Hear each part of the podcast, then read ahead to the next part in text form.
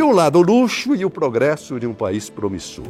Do outro, a certeza de que ainda há muito a fazer. Quem chega ou sai de São Paulo pela rodovia Castelo Branco ou Anhanguera percebe inúmeros contrastes. A cidade de Santana de Parnaíba, porém, que fica entre as duas rodovias e ao lado do Rodoanel Maricovas, cresce de forma promissora, com bons números no índice de desenvolvimento da educação básica e com uma importante redução na mortalidade infantil. Os parnaibanos comemoram o fato de ser o terceiro território no Brasil em capital humano e o município com melhor sustentabilidade fiscal. Neste Vamos Falar do Brasil de hoje, quero entender como um administrador pode trabalhar com universos tão divergentes e receber apoio e compreensão de todos os lados. Advogado e apresentador do programa Brasil que Faz, Elvis César é um jovem e promissor político brasileiro, filiado ao PSDB, que já foi vereador de Santana de Parnaíba por duas vezes e prefeito também durante duas gestões, com uma avaliação positiva pelo trabalho realizado. Se puxarmos pela memória, certa vez, ao ser questionado como mantinha o bom humor e a esperança no Brasil, Tancredo Neves disse que ele tomava diariamente a vitamina P, P de poder Talvez o meu convidado de hoje, ainda jovem, cheio de disposição, acredite que importante mesmo seja a vitamina P de progresso. E quais serão então os próximos passos de Elvis César na política nacional? É isso que vamos saber neste Vamos Falar do Brasil.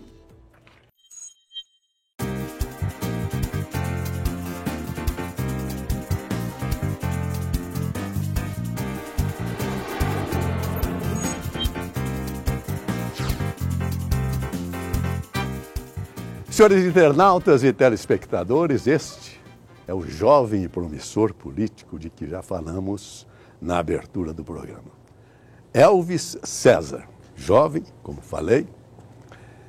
Obrigado pela sua presença. O nós precisamos de juventude nessa política, porque eu sempre falo que o que apodreceu foi a República.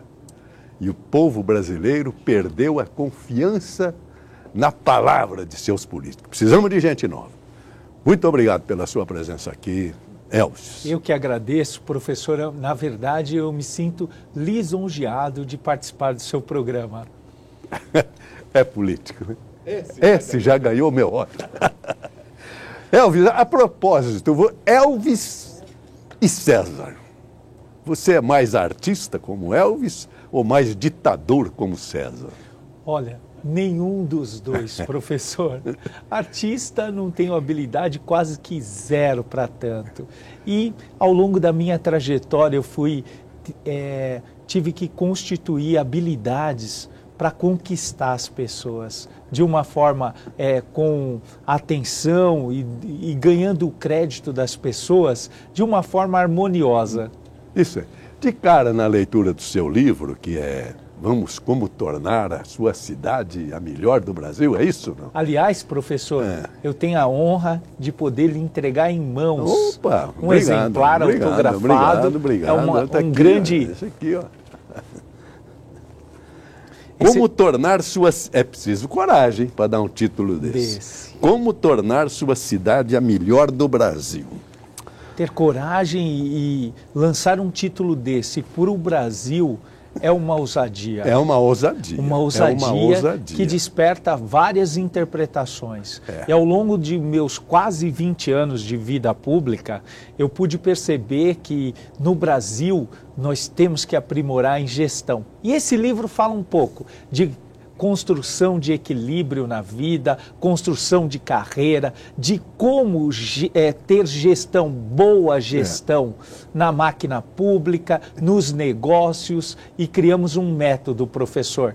referendado, validado e auditado no Brasil, no qual desde 2016 nós temos ganhado prêmios como Santana de Parnaíba, uma das melhores, melhor, segunda melhor, terceira melhor, melhor, melhor, melhor gestão do Brasil. É verdade. Eu, na verdade, eu já li seu livro emprestado pelo Hélio Sileman para me preparar até para essa entrevista.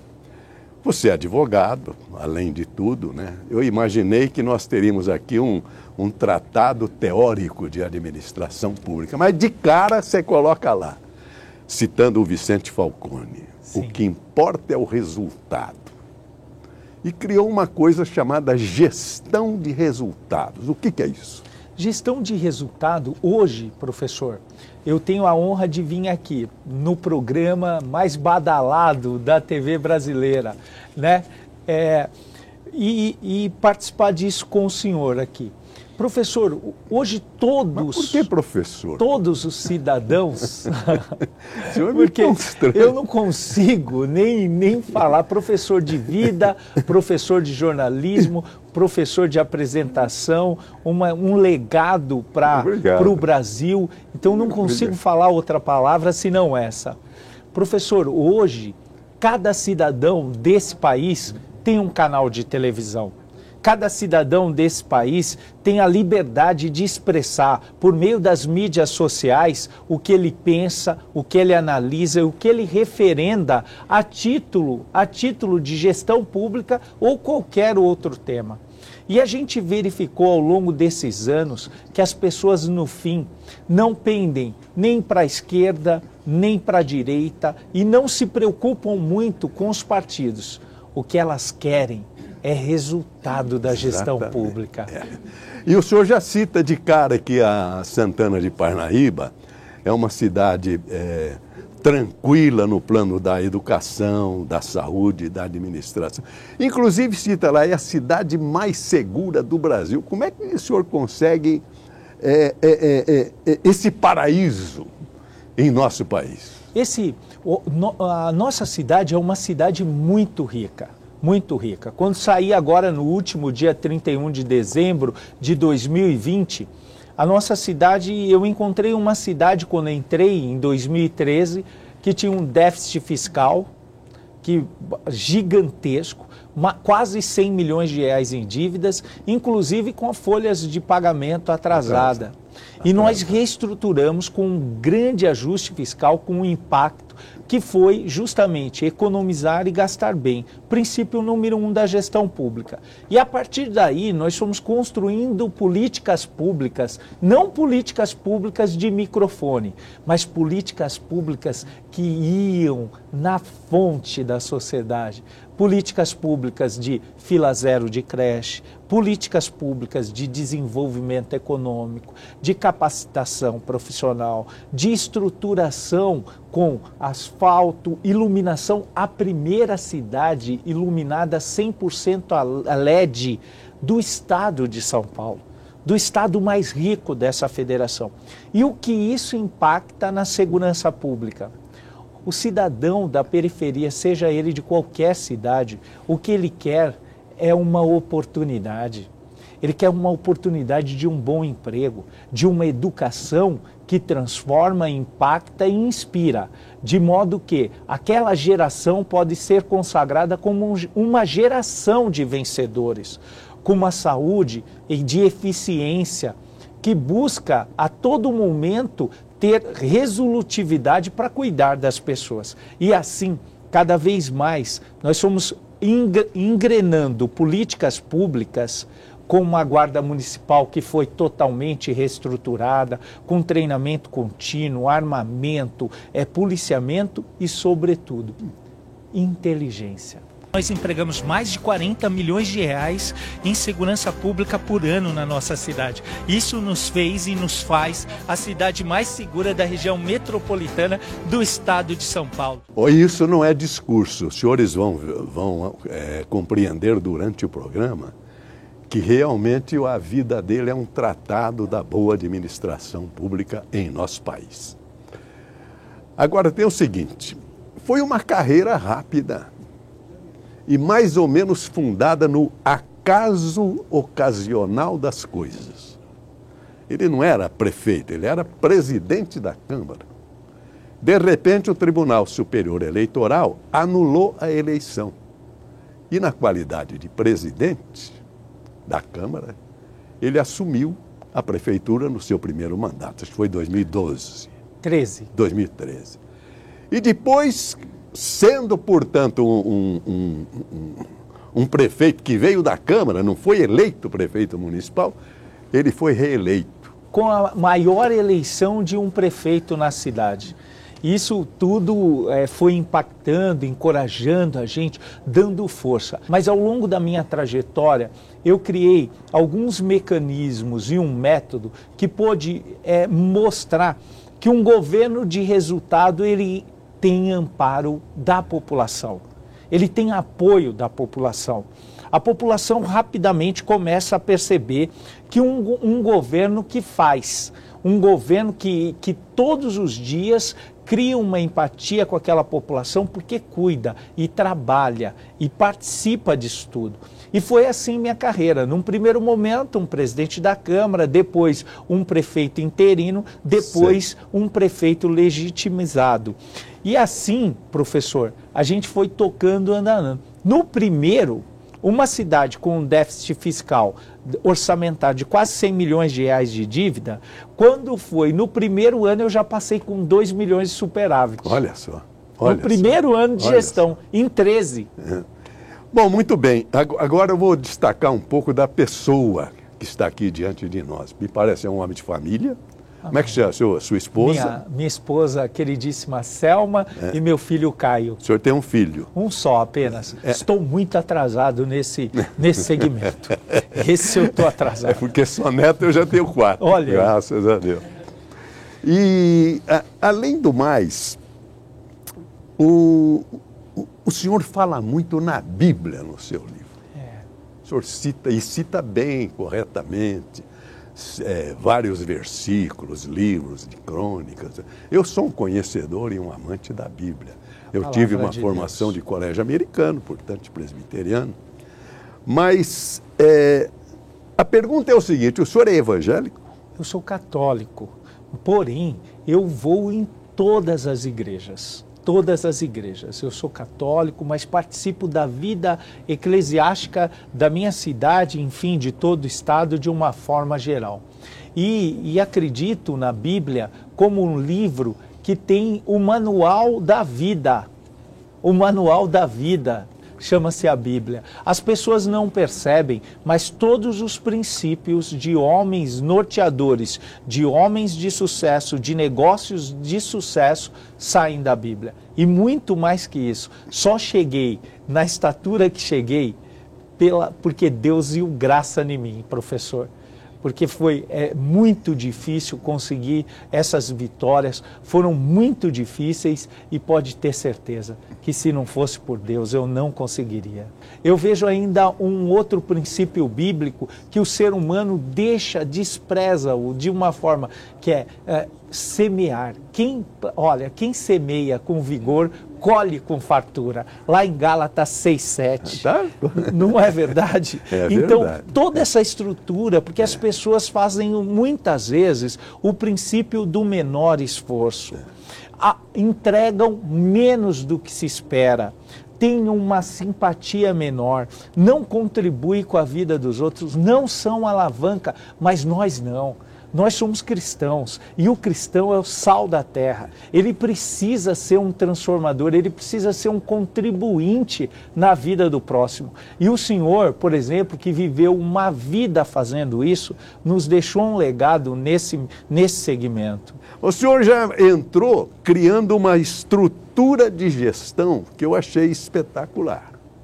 O senhor fala não só em, em, em gestão, mas fala em pontualidade citou lá um dos temas da sua gestão que eu achei importante e não tinha imaginado ainda, mas concordo plenamente. A parte da manhã é a mais produtiva do ser humano. Como é que o senhor chegou a tudo isso? Professor, o maior ativo do homem é o tempo, a gestão do tempo. As pessoas falam que o tempo é mais é dinheiro. E na verdade o tempo é muito mais que dinheiro, professor. O tempo ele é, é um ativo irrecuperável irrecuperável. Então, todo homem que administra, que tem a responsabilidade, em primeiro lugar, que foi lhe dada a chance de administrar uma cidade, ele não pode perder essa chance. E você acredita que realmente de manhã a gente produz mais? Você já tem que reservar o seu melhor tempo para as coisas que são prioridades. Os desafios mais difíceis da gestão, eles precisam necessariamente ser primeiro enfrentados. E assim nós somos controlando a gestão do tempo. E outra coisa, maximizar, ser resolutivo na, no uso do seu tempo. Ter, saber classificar o seu tempo, saber organizar suas tarefas, tirar um tempo para a gestão, tirar um tempo para a política e uma outra coisa. A ociosidade num gestor público é muito importante todos os dias deve ter um lapso na agenda de 30 minutos a uma Isso hora. Isso que eu ia perguntar, tem que ter um intervalo. O senhor também destacou que entre os compromissos tem que ter um intervalo. Para que o senhor adotava esse sistema? Adotava esse sistema. Óbvio que eu não, não eu estou muito longe de ser um, um, um de estar pronto, porque o homem ele tem que ter um aprendizado diário e contínuo muito longe de estar pronto. Mas na construção dessa gestão, eu pude verificar que se não tiver um tempo para pensar, para criar, um, um, para ter uma criatividade, para você poder pensar no que vai fazer, você passa o dia inteiro sem pensar, guiado. Outra coisa que o senhor criou, o senhor, o senhor criava, sei lá, é, é, é, temas centrais do seu trabalho, o PDCA. Isso que era projetar, fazer, checar e depois festejar. É, exatamente. Como é que o senhor chegou nisso? Eu, em 2016, pelo Conselho Federal de Administração, a minha gestão, Santana de Panaíba, eu como gestor, fui eleito a segunda melhor gestão pública do Brasil. Inclusive, fazer uma, uma ressalva, não é só São Paulo, não. A Fiesp do Rio de Janeiro te deu um prêmio de melhor gestor, não foi? E já em 19, em 20 e em 21. Isso mesmo. O que ocorre? É, a, a, a Federação das Indústrias do Estado do Rio de Janeiro era, é a principal, o principal órgão de controle de eficiência da gestão pública no país. Similar, Não sabia. Similar a isso, o Conselho Federal de Administração iniciou um trabalho espetacular que foi em 2016 quando então eu falei assim, até cheguei a perguntar para o meu pai, será que isso é verdade? eu falei assim, não é possível. E ele falou para mim, olha, rapaz, trabalha, porque se não é, vai ser. Então ele já me deu uma escala de trabalho e profetizou que seria. Mais do que isso, mas foi verdade. Aquilo era verdade, porque era uma gestão que ia controlando. Quando, como eu peguei uma cidade falida, eu tinha um dever original, autêntico, que era controlar gastos, que é a principal principal ferramenta, a principal comissão de qualquer órgão público é o controle das finanças. Tem que montar uma comissão para isso. É exatamente. Então eu controlava os gastos e gastava bem, que é é, não é economizar e gastar bem. É um princípio elementar da gestão pública. É. E como eu cheguei no plano do check action, que é o, o, o PDCA, é. como eu cheguei nisso? Em 16 fui validado para o Brasil como gestor. Fui, fui para o site nacional do meu partido como a segunda melhor gestão pública do Brasil. Enquanto que certa vez andando pelos corredores de um aeroporto, passei numa livraria e olhei um livro. O que importa é resultado. Olhei para aquele livro e falei: opa, é esse livro que eu estou buscando na vida. É o do Vicente Falcone. Vicente Falcone. Aí eu peguei, fui, comprei o livro, peguei aquele livro e vi que ele já empregava por meio que o, o PDCA foi, foi, foi criado por Eduardo Deming Edward Deming, nos Estados Unidos.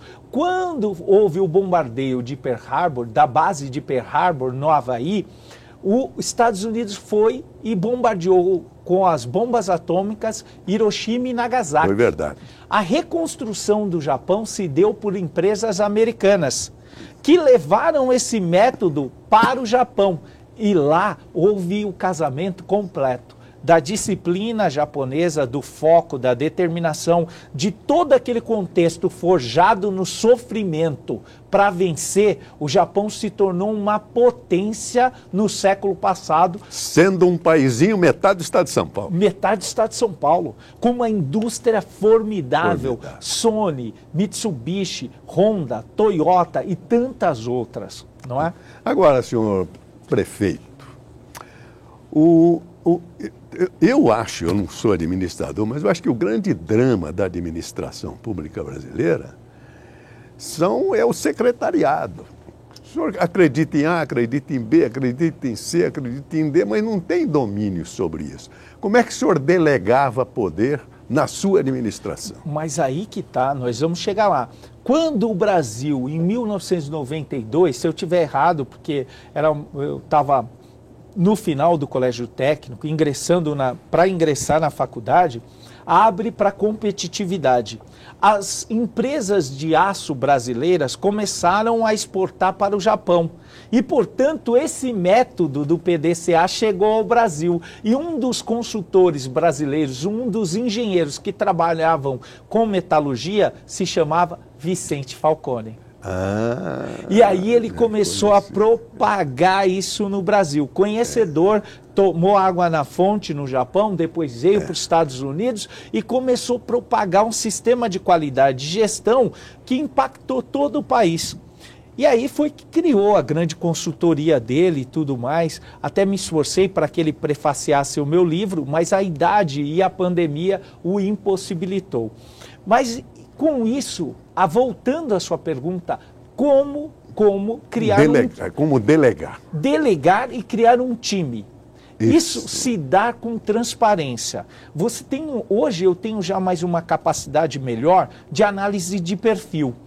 E, e, e, na ocasião tinha bem menos que hoje, ou quase nada, ou não sabia nada. Mas eu tinha um, um, um critério de acompanhar as coisas muito próximas e verificar rápido, de forma resolutiva, quais seriam as medidas que deveriam ser tomadas.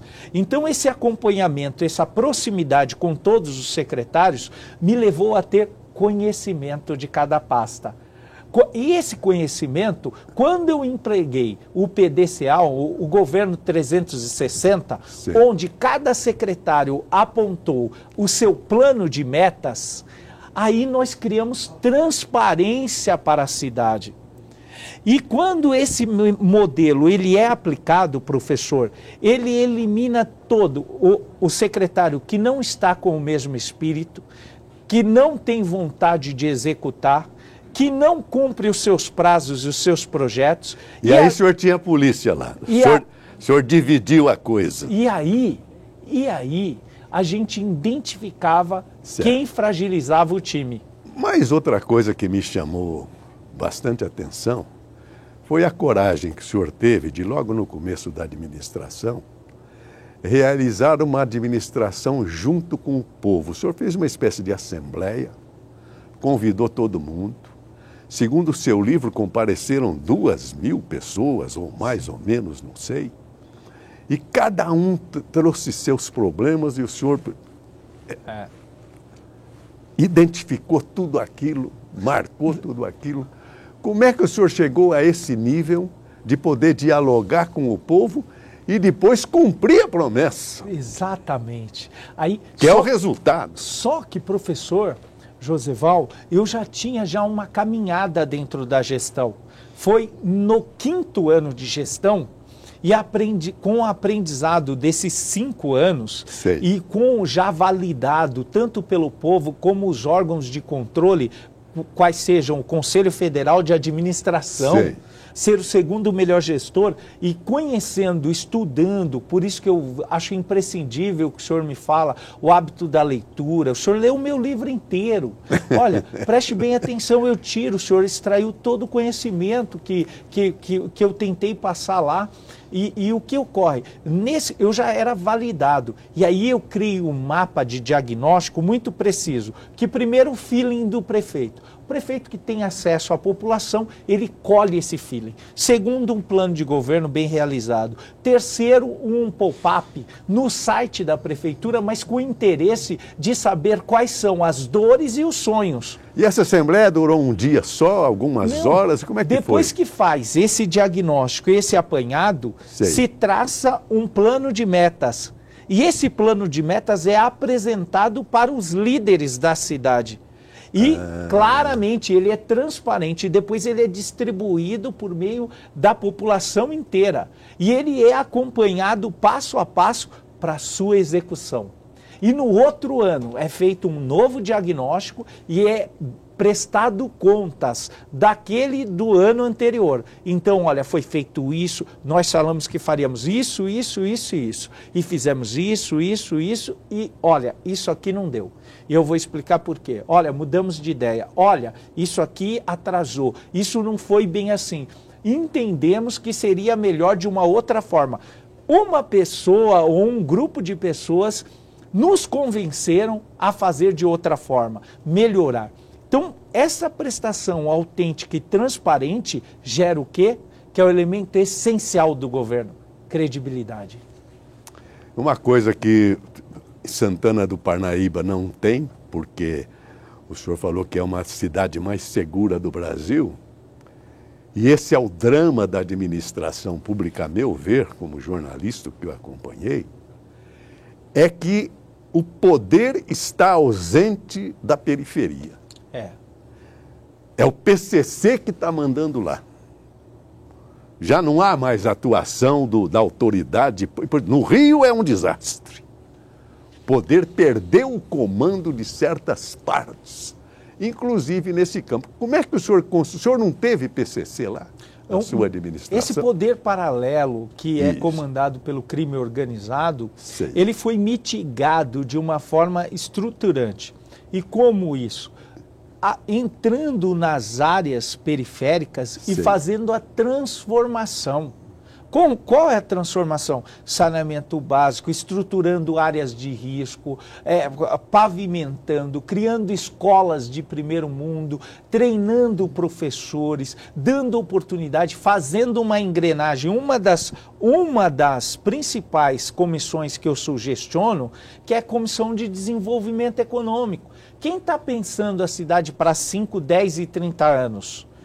Como gerar emprego? A tecnologia, por exemplo, a cidade, nossa cidade tem oito data centers com mais dez em aprovação é a número um em tecnologia. Ou o seja, que, é data center? Data center é o iCloud. É, e o que, que é iCloud? O iCloud é essa, Para com isso, todas, professor. Todas essas suas fotografias e mensagens que trocamos, professor, elas são armazenadas nesses grandes polos certo. de armazenamento de informações de, de e dados. Esses data centers, além de gerarem tecnologia, riqueza para a cidade, eles proporcionam o seguinte, que nós possamos fazer um salto na tecnologia e fazer isso com identidade. Por exemplo, eu instituí Parnaíba Idiomas, onde 22 mil pessoas estudavam o segundo idioma na cidade. A primeira cidade do estado de São Paulo a ter mandarim na base na escola de idiomas. Escola de chinês? É, mandarim? 100 alunos estudando Olha chinês. Isso. 100 alunos. Para quê? Aí o senhor deve estar me perguntando, e você que está nos assistindo, para que ensinar mandarim? Para guardar conexão com a Ásia, para criar um organismo de recepção certo. e cultura, certo. visando já a internet 5G. Que quando a banda 5G agora vai ser implementada no Brasil, virão equipamentos, sem dúvida nenhuma, da Ásia. E aqui nós vamos ter pessoas já preparadas para criar essa congruência com eles. Esse trabalho foi feito. E essa oportunidade, uma guarda bem montada, bem estruturada, com bastante inteligência na movimentação, fez com que. Limpou a área. Fez com que fosse mitigado cada vez certo, mais essa oportunidade. Certo, certo. Muito bem, meu mestre. Eu queria nesse. Nós vamos fazer um break, mas nesse intervalo eu quero pedir licença aos senhores telespectadores, nossos internautas, para fazer. Não sei se é um agradecimento ou um poema de agradecimento à família Paulo Machado de Carvalho. Eu tenho uma veneração, eu vivi lá dentro, 50 anos, com a família Paulo Machado de Carvalho. Os três filhos, o Tuto, o Alfredinho, o Paulinho, principalmente o Antônio Augusto Amaral de Carvalho, que é o Tuta, e agora os netos do velho Marechal. Por que, que eu faço isso? Porque o nosso Vamos Falar do Brasil está se acoplando à Jovem Pan. Portanto, a nossa caminhada será muito mais fácil não só pela extraordinária popularidade desta emissora, mas pela sua grande credibilidade. E este é o ninho onde nós estamos caindo, de braços abertos. Dentro de instantes, vamos voltar a falar com este prefeito que foi eleito o melhor prefeito do Brasil. Este Brasil que nos encanta e nos dá orgulho. Agora, aqui na Panflix dentro de instantes.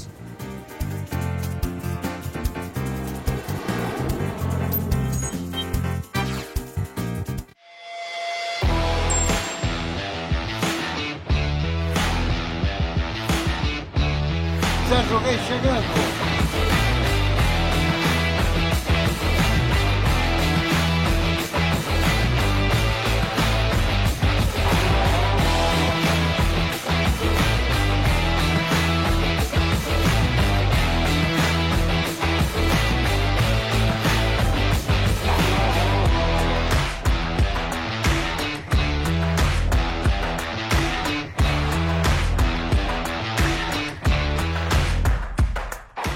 Hoje eu estou aqui para entrevistar Esse... você, José Valdo. É, isso é verdade? Eu... É.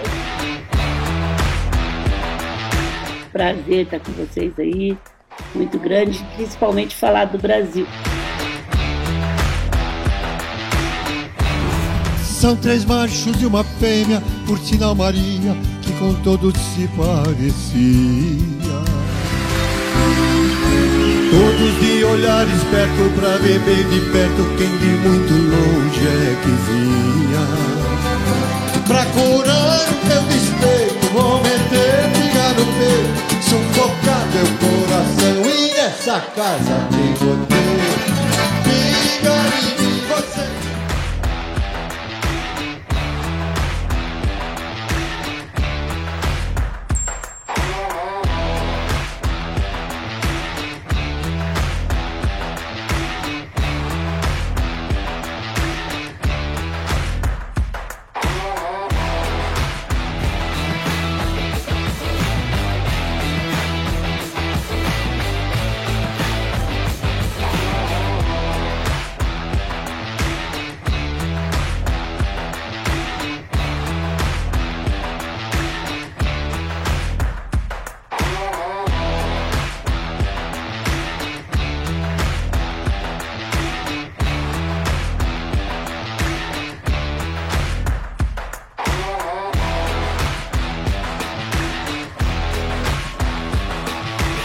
Senhores internautas, estou aqui saudando a todos os internautas e telespectadores para divulgar o nosso programa Vamos Falar do Brasil, que tem o projeto de mostrar o que é o nosso país. Primeira frase que eu usei vale até hoje: o que apodreceu no Brasil foi a República.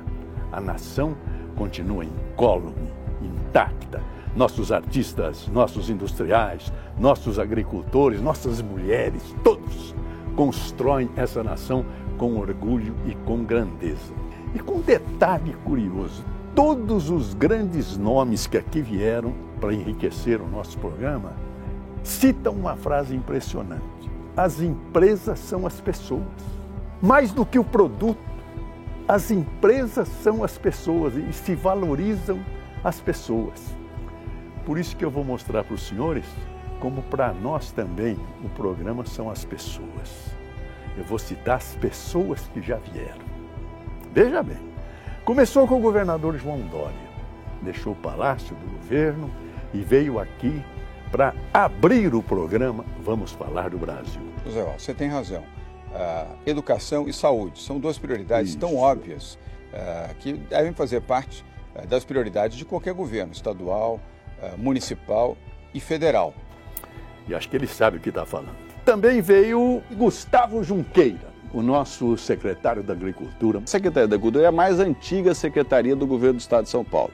Né? Vem de 1892 e era uma secretaria de desenvolvimento econômico. Também veio o nosso ilustre secretário dos Transportes, João Otaviano Machado Neto. Novas plataformas de tecnologia, como nós falamos das rodovias inteligentes. Se eu consigo conversar com a rodovia, caminhão, em vez de ficar num congestionamento na marginal aqui, eu crio um corredor logístico com uma tarifa diferenciada e naquele corredor ele terá um incentivo tarifário em que a tarifa vai diminuir. Também veio figura extraordinária, Dr. Luiz Henrique Mandetta. É, europeu, eles todos são sistemas já de muitos anos e o Brasil na primeira infância, vamos dizer assim, no sistema de saúde. Também veio o ex-ministro, que eu considero ministro da Agricultura, Roberto Rodrigues, que vai nos dar um show da história da vida e da natureza. Daqui a pouco vão ter colhedeiras andando na roça, colhendo três, quatro colhedeiras manejadas por um único operador no escritório, via satélite.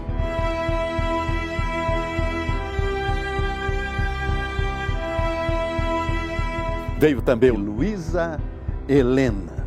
O sucesso nada vem fácil, né? É. E ninguém tem sucesso, você está de sucesso. Também veio Raquel Sherazade. Joseval Peixoto. Muito obrigado pela sua presença. Muito obrigada Raquel. pelo convite. Essa é a primeira entrevista que eu dou depois de sair do SBT Brasil. E um dia eu fui o assunto mais o assunto mais comentado do Twitter. Um telespectador gravou, postou no YouTube e do YouTube ele explodiu. Foi quando o SBT me chamou, eu vim para São Paulo para conversar, sair daqui com um contrato assinado.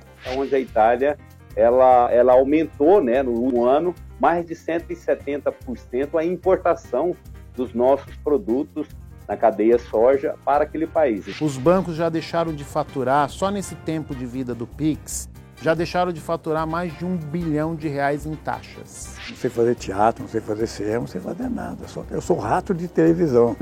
é, só sei fazer televisão. Então eu acho que a televisão é, um, é, uma, é um grande transportador da arte, da cultura.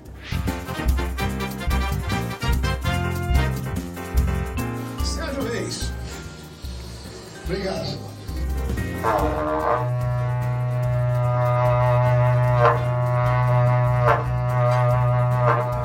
Ok, ação, vem. Ora, você vai numa novela que vai no horário nobre, na manchete, vai ser no Pantanal, do Benedito Rui Barbosa. Pô, você é do Pantanal, é pescador, gosta de lá, conhece, eu preciso de você lá. Canta bonito, tem as músicas. Nós não vamos fazer dupla, vamos fazer dois personagens diferentes. É. E tem uma coisa, nós ainda vamos ganhar e beijar as mulheres bonitas. O que mais você quer, cara? Quando eu conheci o Sérgio Reis, eu conheci também o Valins. É. Na gravadora Odeon, no Rio de Janeiro. Eles estavam lá e de repente me apresentaram. Olha, isso aqui é o Sérgio Reis, cantor Coração de papel, Reis, né? Coração de papel. Vai. Então a gente se uniu ali e eu estava já naquela época, o meu carro é vermelho, não os espelhos. Como os senhores veem também para nós, as empresas e os programas são as pessoas. Vamos falar do Brasil.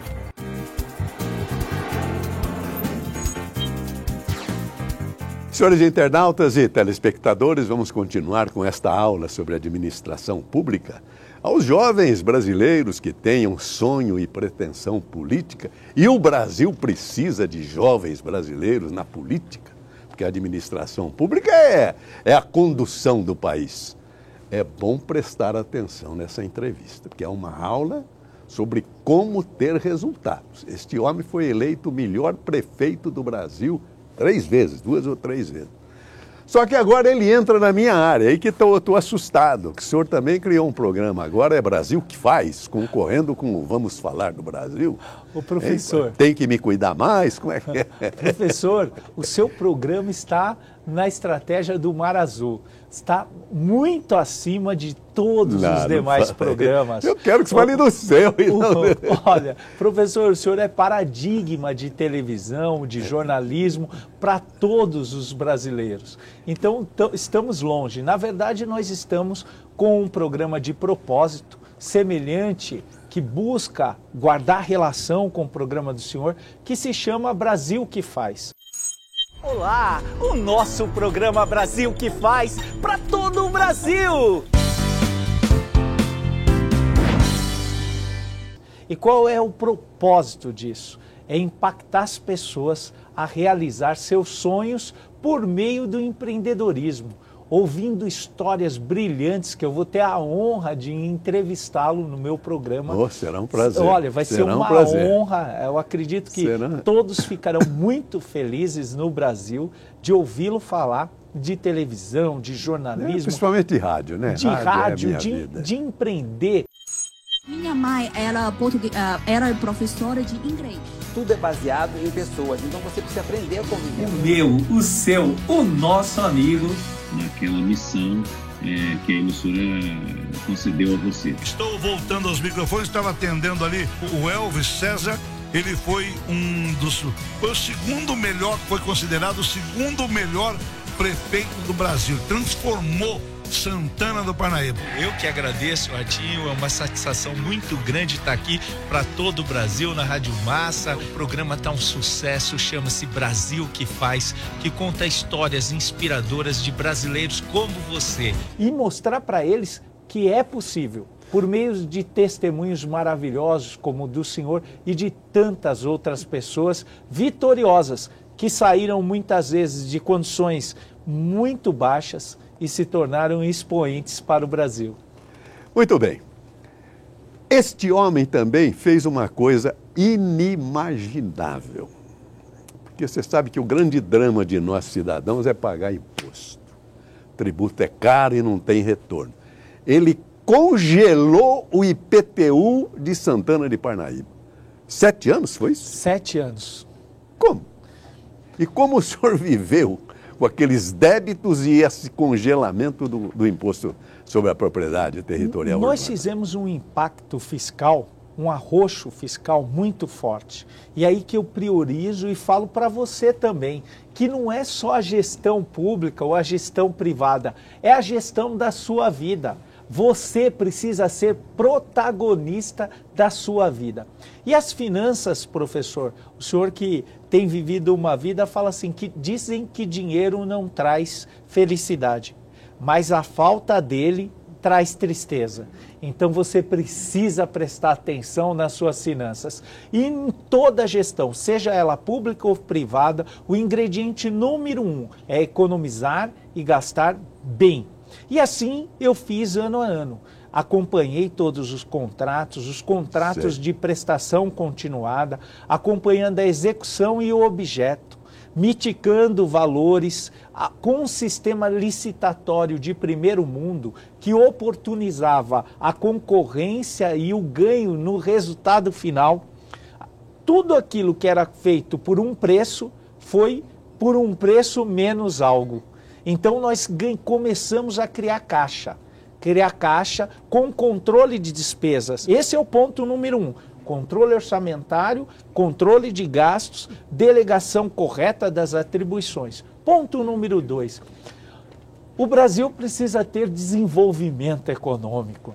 Nós estamos na terra do desenvolvimento que se chama Estado de São Paulo, onde a infraestrutura precisa ser adequada, com duplicações de avenidas, com prospecção de polos industriais, polos industriais, dando condição, condição de mobilidade urbana, de transporte público, de capacitação de mão de obra adequadamente, com tributo que fosse que concorresse com todos, com uma legislação tributária favorável, que pudesse concorrer de uma forma com lisura com todas as demais cidades do país, somado à segurança pública, nós criamos um ambiente perfeito de desenvolvimento econômico. E assim, a engrenagem foi funcionando cada vez melhor segunda maior geradora de emprego do estado de São Paulo. O senhor trouxe empresas de fora para pelo Santana Caged. De, pelo Caged. Nós tivemos um, um, programa semelhante, correlato, aprendizado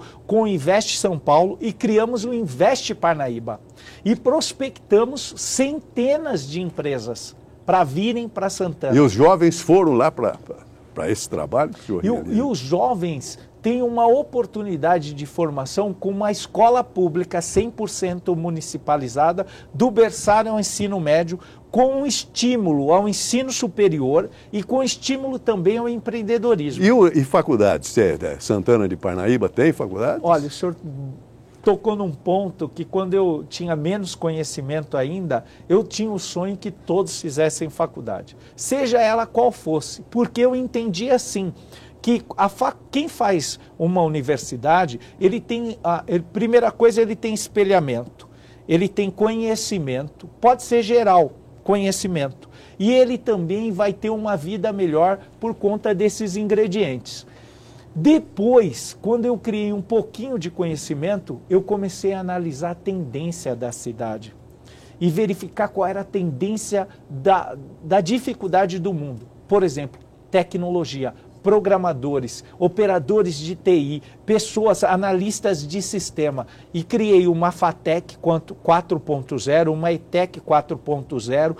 Saímos de um único campus universitário, que era da Unip, para 12 polos. Nossa. Quatro presenciais e oito polos EAD. E assim. Pro... E são faculdades é, municipais, estaduais? Como o senhor. Fiz um, fiz um acordo. Foi privada? Colaborativo Sim. com um prédio público, uma faculdade privada. Chama-se FASP. E depois fui prospectando e criando ambientes para que as demais viessem. E aí foram. E o estímulo, que é muito importante, o estímulo. Fizemos um programa, né? Eu vou para a faculdade todos, né? a faculdade ao alcance de todos, concursinho universitário, para o ProUni, com orientação, e entregávamos uma camisa para cada aluno, escrita assim, eu vou para a faculdade. Elvis, eu estive na cidade de Sorriso, eu fui lá para conhecer o, o, rio lá de Sorriso. Potencial econômico é. extraordinário. É. A pergunta é a seguinte, porque eu tive que sair da minha cidade, porque não tinha faculdade.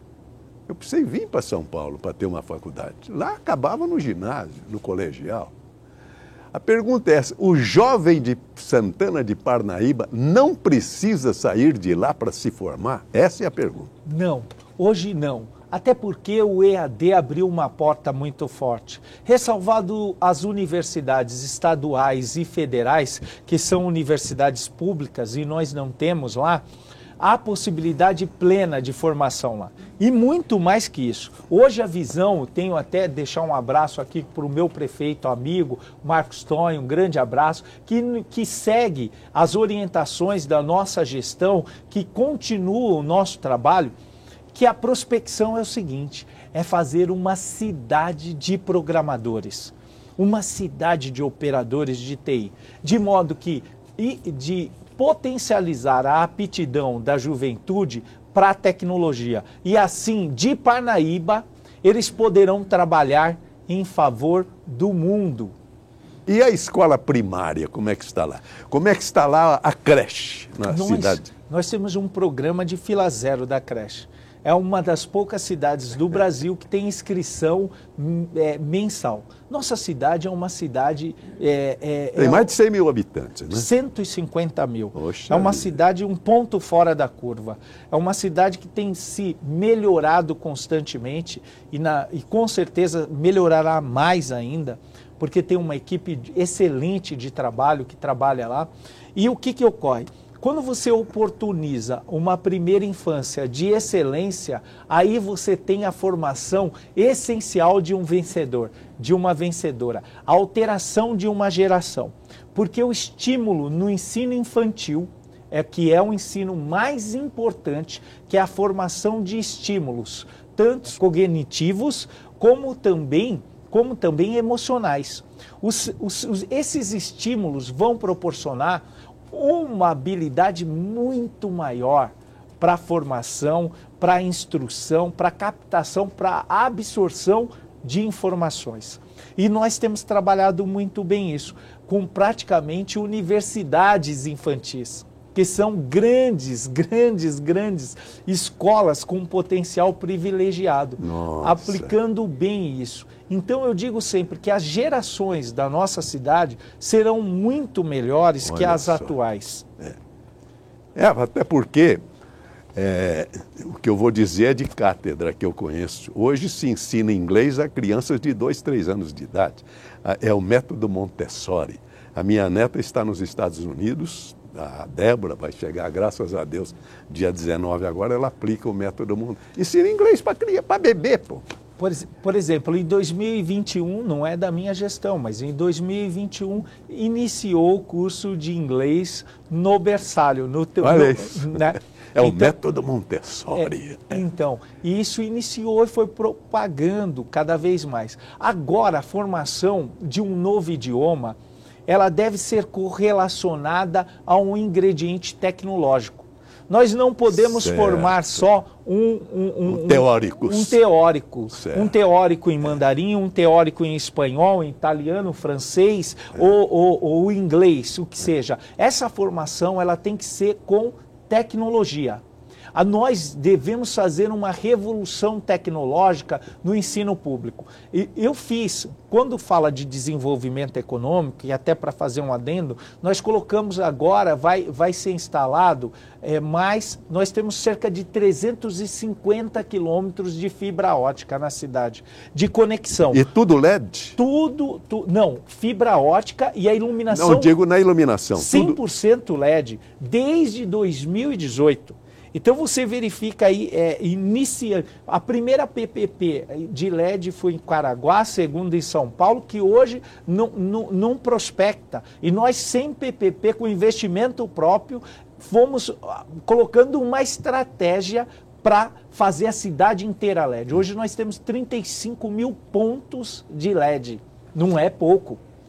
35 mil pontos Nossa, é é significativo. Não é pouco. Não é? Todo de LED. E agora é Smart City, é ter o controle, é, é poder ter o controle, é diminuir o consumo de energia, trocar a cor das lâmpadas, fazer um controle de substituição de, de peças, é, de lâmpadas queimadas, enfim. Mas nesse prospecto, quando você chega com a fibra ótica, você prospecta o novo polo industrial. E tem uma coisa que eu defendo, professor Joseval, que é o seguinte, que até uma alteração constitucional, que é dentro do PDCA, que é ver, julgar, agir, rever e celebrar. Certo. No rever, toda gestão precisa ter um controle de indicadores. O senhor não verifica sua conta... Aliás, já seria a próxima pergunta que o senhor chega a dizer no seu livro, que é o grande tema da administração pública, isso que o senhor acaba de dizer. É. O controle de indicadores. Controle de indicadores. É, os BIs, esse é, ó, Business Intelligence, são os dados que são conferidos e eles podem ser de acordo com o tamanho do nosso cobertor. Quem tem um sistema perfeito, tem, por exemplo, nós construímos dois data centers públicos que fazem redundância. Se um der problema, vira a chave e o outro opera o tá sistema funcionando. inteiro da prefeitura, com cerca de mais de 300 quilômetros de fibra ótica, com um sistema integrado que acompanha, por exemplo, que, que aluno deixou a escola, qual é a média de português, qual é a média E de é o grande matemática. drama hoje, hein? Hein? A ausência de jovens na escola. Há uma evasão brutal. Sobretudo no Brutal. ensino médio. Isso. E nós que temos o ensino médio municipalizado, tínhamos uma atenção especial. Agora, o Elvis, vamos descer para o chão da rua agora. O, no plano teórico, no plano das teses, pô, você foi sensacional, o livro é sensacional. Mas eu pergunto o seguinte: uma vez o, o Jô Soares estava entrevistando Paulo Maluf e falou dos buracos de rua. Maluf falou, você me mande o endereço desses buracos que eu mando tapar. O João falou assim, ele quer o endereço dos buracos. Como é que está Santana de Parnaíba com respeito aos buracos? Olha, é o chão da rua. Né? Eu, eu trabalhei um plano de mobilidade urbana Sei. E, e tem esse método, ele coloca uma coisa que se chama responsabilidade compartilhada. Todo colaborador de primeiro escalão, líder, diretor, secretário e prefeito teria obrigação de sanar um buraco. E nós chegamos a 97% da malha sem nenhuma, Olha nenhum. só. Nenhum. E isso é plano de mobilidade urbana, Certo. isso é comprovado, isso é laudado. Então isso contribui. E também com uma ouvidoria, a ouvidoria ela precisa. As pessoas, elas costumam, o professor, querer ouvir das pesquisas o feedback, a parte boa. Enquanto político, eu aprendi uma coisa: o mais importante de tudo é a parte ruim. Eu fiz agora uma consulta. Como é que é? É a parte ruim que você É a mais precisa- importante. É a mais importante, porque é ali que você precisa melhorar. Eu fiz uma consulta agora com a doutora Leni, um pouco antes dessa entrevista, e eu falei assim: começa pela parte ruim. Eu quero saber o que não está tão bom. E esse feedback tem que ser, então, uma boa ouvidoria, uma responsabilidade compartilhada. Secretário de Cultura passando tem buraco, tem que acionar. Esse hábito, professor, ele precisa ser criado dentro da gestão. E esse centro de indicadores que vai acompanhar, ó, na saúde pública, perda primária, absenteísmo, produtividade médica, custo da saúde pública, tudo isso tem que estar, você tem que ter um retorno. Ah, não tem o sistema, não tem fibra ótica. Faz numa planilha, faz no Excel, anota à mão. Manda alguém anotar, mas tenha controle dos indicadores. Um administrador administra, sobretudo, para 5%.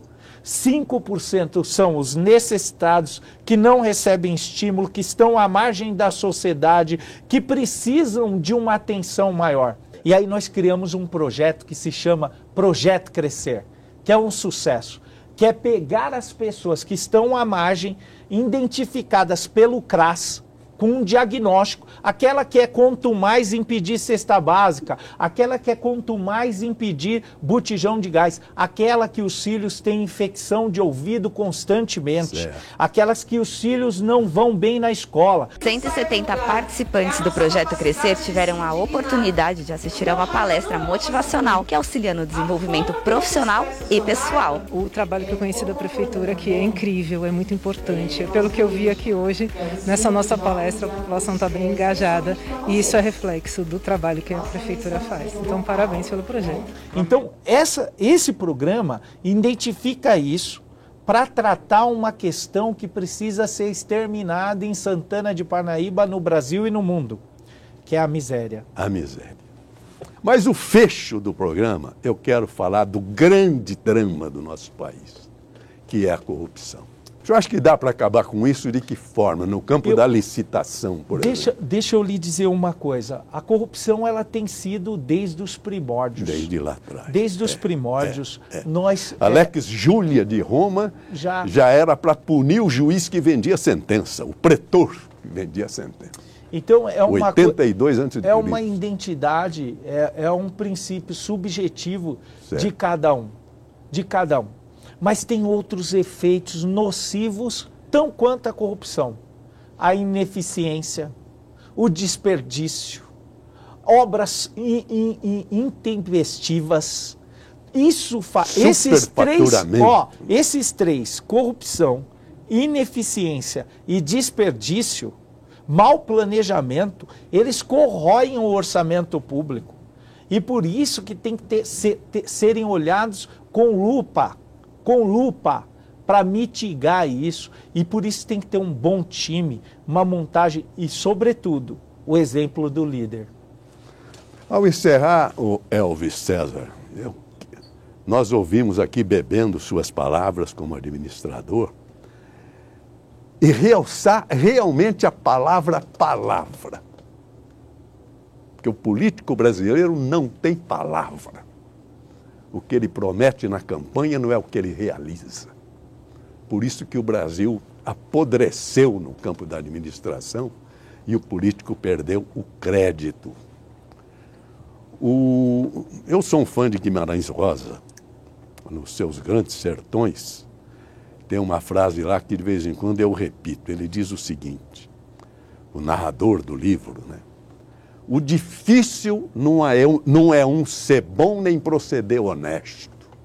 Dificultoso mesmo é um saber o que quer decidido e ter o poder de ir até o rabo da palavra. A palavra é muito importante. E como homenagem a este homem, que é um conhecedor da Bíblia, eu encerro com o salmo: Lâmpada para meus pés é a tua palavra, e luz para o meu caminho. Amém. Muito obrigado pela sua presença e desejo sucesso na sua carreira como administrador público no Brasil. E sucesso ao seu programa também, Brasil que faz. E já aceitei o convite para estar lá para tomar um café com você. Muito obrigado, César. Professor, hoje eu realizei uma parte importante da minha carreira, que é ser entrevistado, estar lado a lado com o senhor. Então é uma gratidão, eu tenho gratidão a Deus por esse momento, por esse momento marcante, gratidão ao Senhor por me dar essa oportunidade, esse prazer de vê-lo. Eu já estive com o senhor algumas vezes e já externei sinceramente a minha admiração e profundo respeito. Falar aqui que é uma falar do Brasil é falar do professor Joseval Peixoto. Obrigado. Muito obrigado. E Deus falar abençoe. do administrador Elvis César.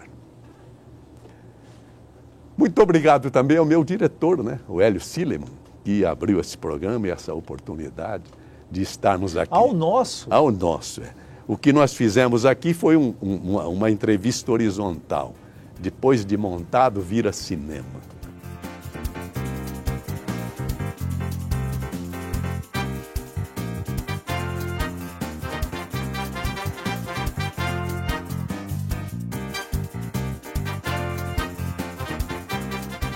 Vai ser um espetáculo.